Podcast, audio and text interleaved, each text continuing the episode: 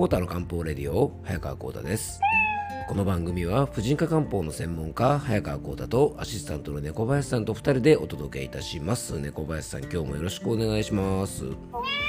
はい、よろしくお願いいたします、えー、今回はですね、いよいよ風邪のシーズン到来ということで、えー、タイプ別漢方的風邪対策の、え前編ということでですね、えー、今回と次回2回に分けて、え漢方的なですね、風邪の対策についてお届けをしていきたいと思います。えまずはね、小林さん、今日もご案内からですね。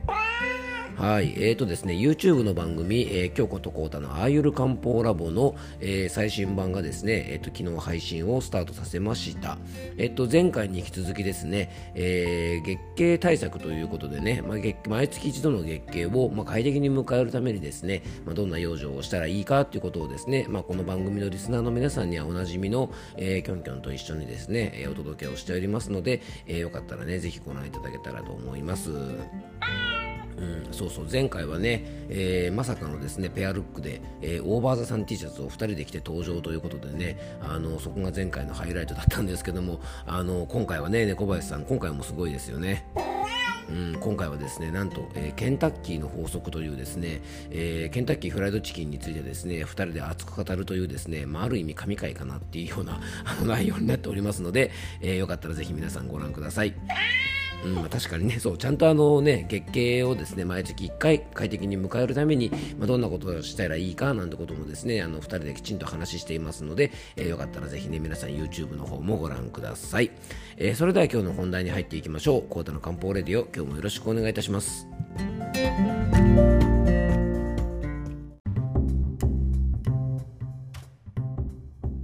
え、それでは今日の本題に入っていきましょう。まあでもね、猫林さんね、ケンタッキーの法則ってなんだよって話ですよね。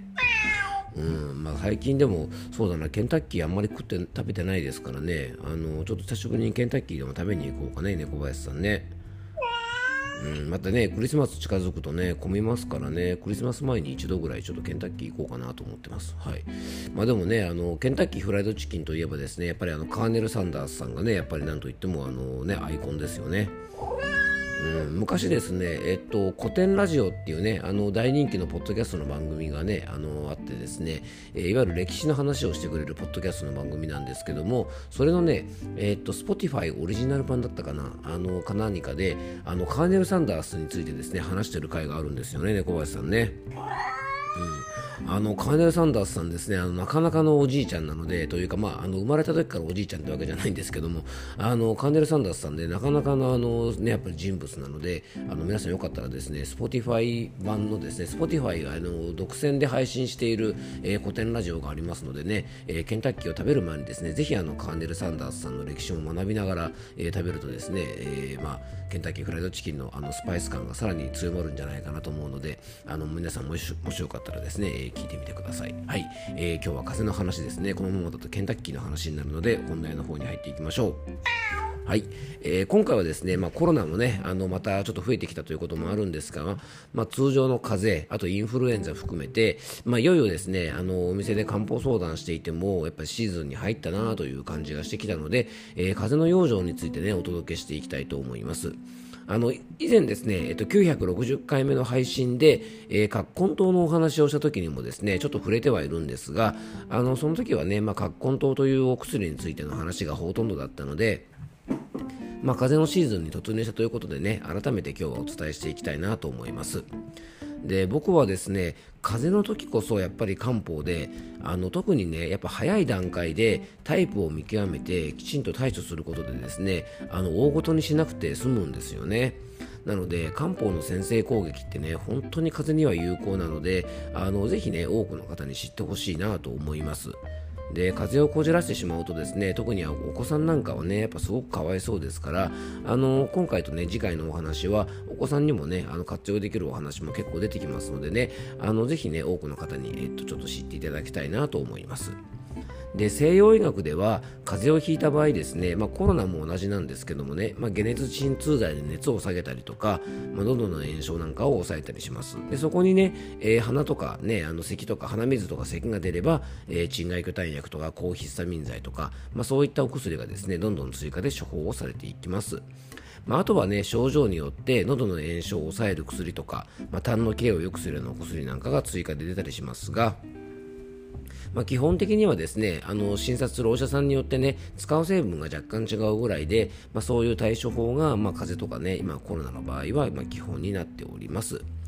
で風邪の症状とはですね、まあ、治癒反応の一つなんですよね。で発熱にしてもですね、まあ、ウイルスを退治しようとする、まあ、自助作用であったりとかあのそういった働きが出てくるし、まあえー、他の炎症とか咳とか鼻水なんかもですね、まあ、これ体がねあのウイルスと戦っている証拠なんですよね、まあ、でもですねやっぱりあの体にとっては不快な症状だし症状が進みすぎるとですねいくら自助作用とはいえ例えば熱がねずっと続けば大変なことになるので、まあ、こういう解熱剤なんかを使ってちょっと体の負担を減らしていくんですがあの漢方ではですね基本的に体が持っている力を高めてあげて、えー、風邪の対処をしていきます。でそのね対処の方法は症状とかに合わせてですね大きく分けると4つに分けられます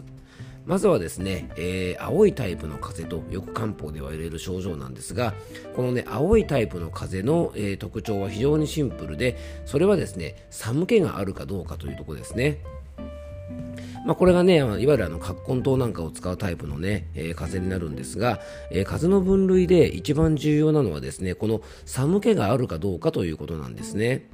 で寒気とですね、まあ、体がこうゾクゾクするような悪感がある場合は、まあ、青い風と思ってもらって大丈夫じゃないかなと思います。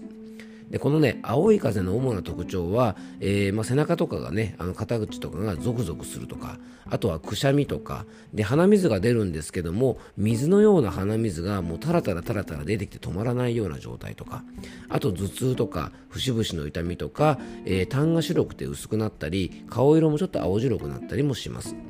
で実はねこういう症状は一番風邪の引き始めには多く見られるので、えー、ね、カッコントの時にも話しましたがゾクッときたらなんてテレビコマーシャル昔やっていましたが、えー、やっぱ冷えから来るねこの青い風と言われるのはこれはね本当にとにかく早めの対処法をしておくと、えー、思いのほかね早く治ったりします。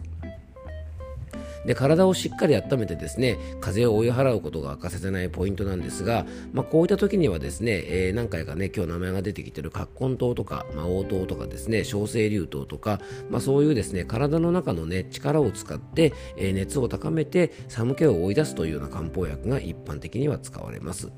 あでね、今日ですね、あのえー、漢方薬の、えーと、処方の名前が何種類か出てきますが、これはですね、あのこの症状にはこれを使えと言ってるわけではなくてですね、まあ、あくまでもね、あの参考なので、えー、実際に使用するときはですね、あの購入されるお店とか、えー、処方先の先生のお話をしっかり聞いたりね、きちんと相談して、え、使うようにしてください。こういうね、冷えタイプの漢方、えー、風邪の時のね、あの、おすすめの養生は、やっぱり何といっても体を温めるものですね。えー、食事なんかにしても、ニンニクとか、しそとか、ネギとか、生姜とかね、まあ、こういったものをですね、ちょっと料理に入れたりとか、まあ、生姜とかネギなんかはですね、スープ状にしてね、あの、飲んだりするのもいいですよね。あと、まあ、あのシナモンとか、えー、くず湯とかをちょっとティータイムにですねなんか寒気がするななんて時はあの早めに飲んどくとそれだけでもですねかなり早く治ったりもします。あの生姜湯とかはですね体も温まってあの風邪の初期の食用状にはねすごくおすすめです。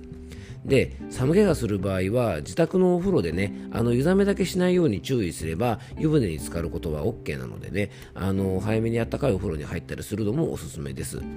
あの注意したいのがね風邪ひいてるからといってですねすぐに、まあ、あの冷えピタみたいなものでねあのなんかすぐ冷やしたがる方がいるんですが、まあ、何でもかんでも冷やせばいいってもんではなくてですねこの青い風の時にそういう冷えピタなんかを使ったりするのはもうここまで話せばね皆さんもお分かりの通り当然逆効果なのでやめておきましょう。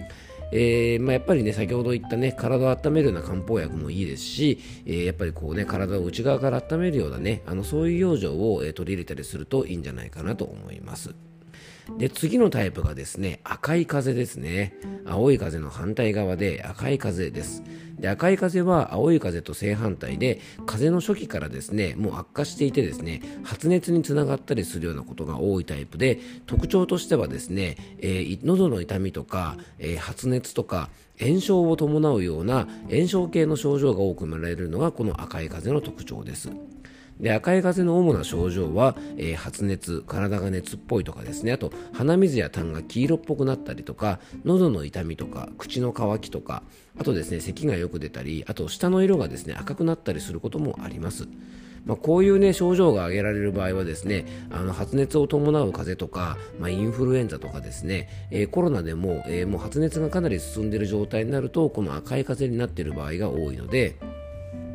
えー、基本的にはですね青い風の悪寒が最初あるんですがそこからあとですね感染によって炎症が起きるとこの赤い風に移行することも結構ありますし、まあ、最初からこの赤い風にポーンっていく時もありますのでね、まあ、この辺りはですね最初にお話しした寒気の有無なんかで確認するといいと思います。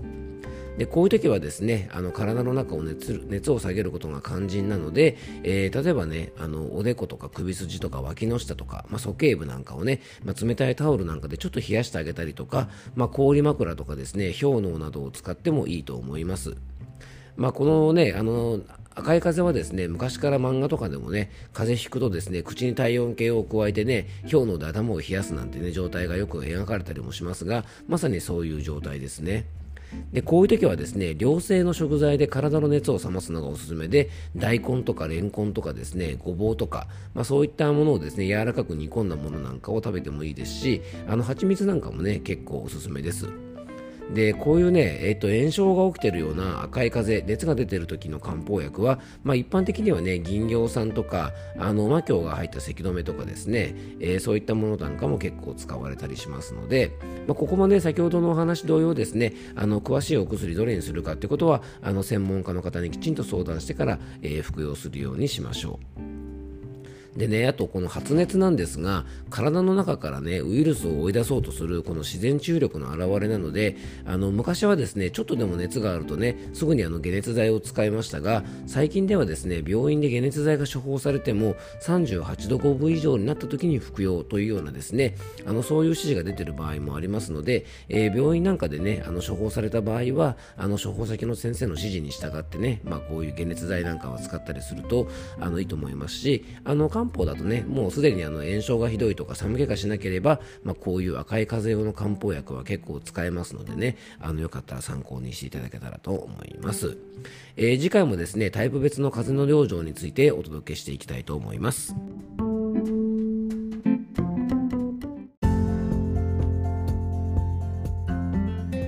はい、今回もクロージングのお時間です。えー、今回はですね、まあ、風のね、タイプ別の対処法ということで、えー、その代表的なですね、赤い風と青い風についてお話ししましたが、次回はですね、実は黄色い風と白い風というですね、ちょっとね、この赤い風、ね、あの青い風というのは結構わかりやすいタイプだったと思うんですが、この黄色い風と白い風というですね、ちょっとね、違うタイプのお話を、えー、お届けしていきたいなと思いますので、えもしよかったらね、次回もお聴きいただけたらと思います。うんまあ、でもね、その猫林さん、本当、風の方が増えてね、来てますんでね、皆さんもぜひね、これから年末にかけてね、仕事とか、ね、いろいろ学校のイベントとか、あのいろいろあったりしてですね、あのプライベートも仕事も忙しくなると思いますので、ぜひ元気に乗り切るためにもですね、あの風邪ひかないように、え、気をつけていただけたらなと思います。はい、ということで今日も聞いていただきありがとうございます。どうぞ素敵な一日をお過ごしください。漢方専科サータ薬房の早川幸太でした。では、また明日。